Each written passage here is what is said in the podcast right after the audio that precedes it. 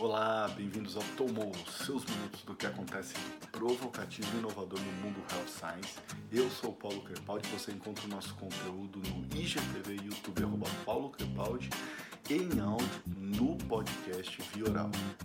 E aí, gente, como é que foi o Dia dos Pais? Ontem, esse momento gostoso, você que passou como pai, com seu pai, ou para você que passou com a figura de pai ou com a memória é, dessa figura tão querida por todos. Então fica aqui o meu grande beijo é, para todos vocês. Vamos lá, vamos falar então o que, que eu tenho aqui, o que, que eu anotei para vocês.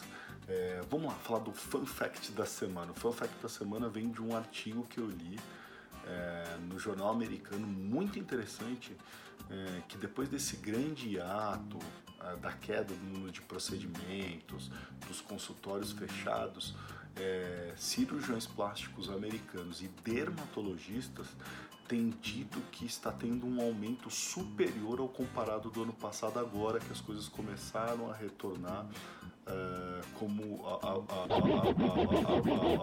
a, as clínicas abertas, é, então as coisas começaram a andar de volta para a área da saúde, principalmente para esse tipo de profissional. E aí tem algumas coisas interessantes que eles colocam, tá? É, os motivos né, do porquê esse boom agora das pessoas querendo procurar procedimentos estéticos. Então, quais são essas razões? Primeiro, as pessoas estão isoladas, estão dentro de casa, então a recuperação é mais fácil. Além disso, elas não estão expostas a comentários. As pessoas querendo saber o que aconteceu, é, por que, que você está assim, por que, que você está com essa faixa, por que, que sua cara está inchada é, e coisas desse tipo, tá? Olha só, outra coisa que eu achei muito interessante é, é que os médicos têm relatado que as pessoas estão falando assim, cara, eu estou me olhando tanto em vídeo chamada é, que tem parte do corpo que está me incomodando, que eu não reparava tanto antes, agora estou começando a reparar e eu quero é, resolver isso, tá? Outra coisa, economia de dinheiro. Então as pessoas não estão podendo sair de casa, não estão gastando com viagens, é, e aí tem muita gente que conseguiu economizar o dinheirinho e está indo lá fazer o procedimento é, estético, tá?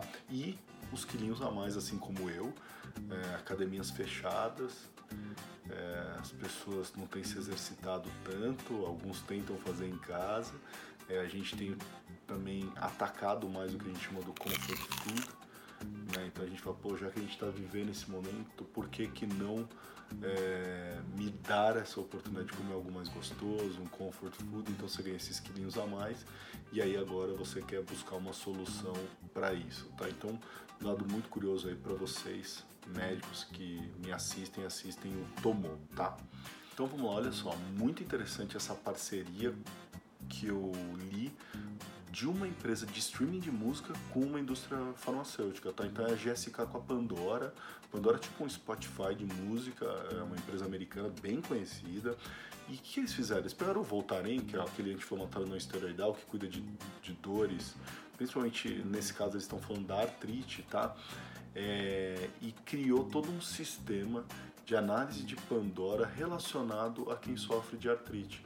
Então eles mapearam quais são as atividades corriqueiras dessas pessoas e que não é tão fácil de realizar, tipo cozinhar, etc, etc, etc. Então eles, eles fazem um match da batida por minuto da música com essa atividade para essas pessoas com, com artrite, além de olhar outras coisas. Então, por exemplo, é, você assiste um, uma propaganda, um anúncio, um, um conteúdo educacional sobre o produto, é, e se você assistir, você não precisa apertar nenhum botão para continuar ouvindo tua música, você só chacoalha o seu celular, é mais fácil para essas pessoas também isso, tá? E aí, quando eu estava fazendo essa pesquisa, é, dessa parceria, eu descobri que o site do Voltaren foi um site inteiro desenhado para pacientes com artrite. Então, os botões são largos e grandes, é, ele tem um sistema de busca por voz e de rolagem no celular com a cabeça tá? Para facilitar a rolagem e evitar que as pessoas sofram com aquelas dores terríveis. Então, bem legal, estou colocando é, lá no meu site os links para que vocês possam é, acessar. Então, tem aí, ó, gerente produto. Vamos pensar em outras parcerias com é, aplicativos de música e outros aplicativos que a gente está utilizando.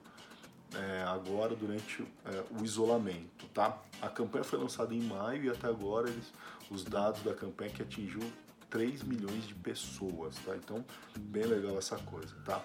É, Eldman's Trust Barometer, eu falei já disso uma vez, vou falar aqui de novo, saiu o novo relatório, que é um dos relatórios mais famosos é, que traz dados sobre confiança de marca. Eu vou colocar o relatório completo, link lá no meu site, mas eu quero falar de um dado em especial que eu achei muito interessante, que é um dado da Farm, tá? É, o que, que, eles mostraram? Que quando eles compararam janeiro com é, maio, eles perceberam que houve um recorde aí dentro da categoria farma. Que recorde foi esse? A população em geral tem confiado mais na indústria farmacêutica por essa situação que a gente está vivendo. Então foi um salto de confiança de 58% para 73% em maio. Tá? Então olha só que legal, oportunidade sensacional para a indústria farmacêutica de estar tá angariando institucional é, para a população é, em geral. Então a Farma vive um momento muito positivo em relação a, a isso, tá? É, por último hoje, eu queria falar de um aplicativo é, digital, de terapia digital para dor crônica, tá? Chama Caia. É, tô colocando o link no meu site também, isso aqui, ó, Caia, esse aqui, ó. O é, que, que esse aplicativo tem de interessante? Primeiro, como que ele funciona? É, ele, ele, usa é, ba basicamente três coisas dentro da sua, é, da sua terapia digital. Então, número um, terapia física. Número dois, relaxamento, exercícios de relaxamento. Número três, educação. Tá? Então, uma educação continuada para o paciente. Tá?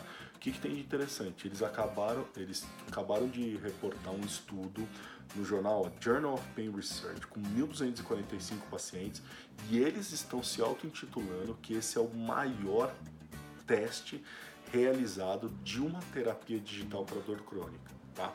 O que, que tem interessante nesse estudo é que 33% dos pacientes tá, é, apresentaram redução da sua dor contra 14% daqueles que estão no grupo controle, ou seja, estão fazendo algum tipo de terapia, mas que não é essa terapia digital.